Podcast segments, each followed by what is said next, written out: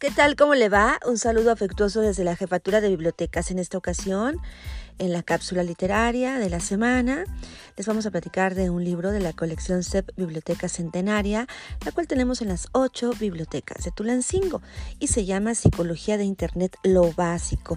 Un libro que está dirigido a jóvenes, adultos y, por qué no, también a niños, leyéndolo con los papás, por supuesto.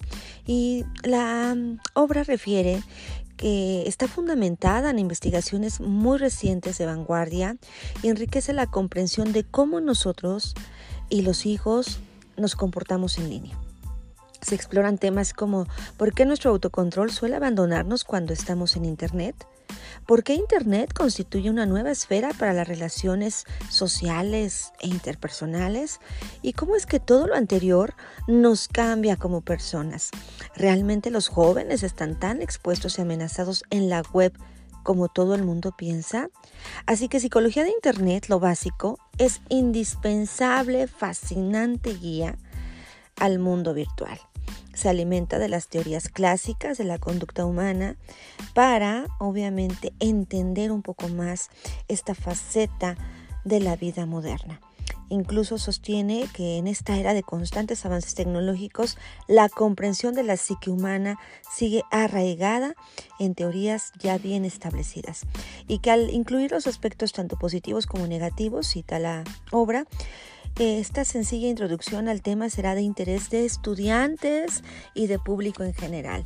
Es un libro muy bonito de la autoría de Jair Amichai Hamburger, que tiene nacionalidad israelí, pero tiene un doctorado por la Universidad de Oxford y es director del Centro de Investigación de Psicología de Internet en Israel.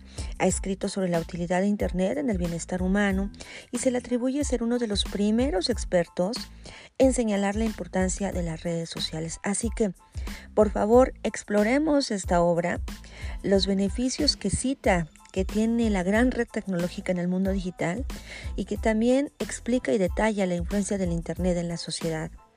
Sin el ciberespacio, refiere el autor, ya no podríamos realizar muchas de las actividades cotidianas.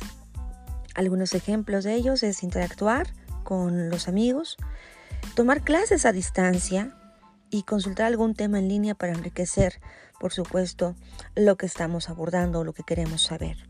Se encontrarán en el libro consejos prácticos para facilitar el acceso a la información, la comunicación y el entretenimiento. ¿Quiere usted leerlo? Bueno, pues acude a las ocho bibliotecas de Tulancingo, donde se halla este ejemplar. Y de verdad que yo creo que siempre, siempre los libros nos dejan un gran aprendizaje y por supuesto son sabiduría, son conocimiento y bueno, hay que aprovechar que los tenemos, que son ocho espacios bibliotecarios con más de 42 mil títulos. Así que los esperamos con los libros abiertos. Tulancingo avanza en el fomento a la lectura.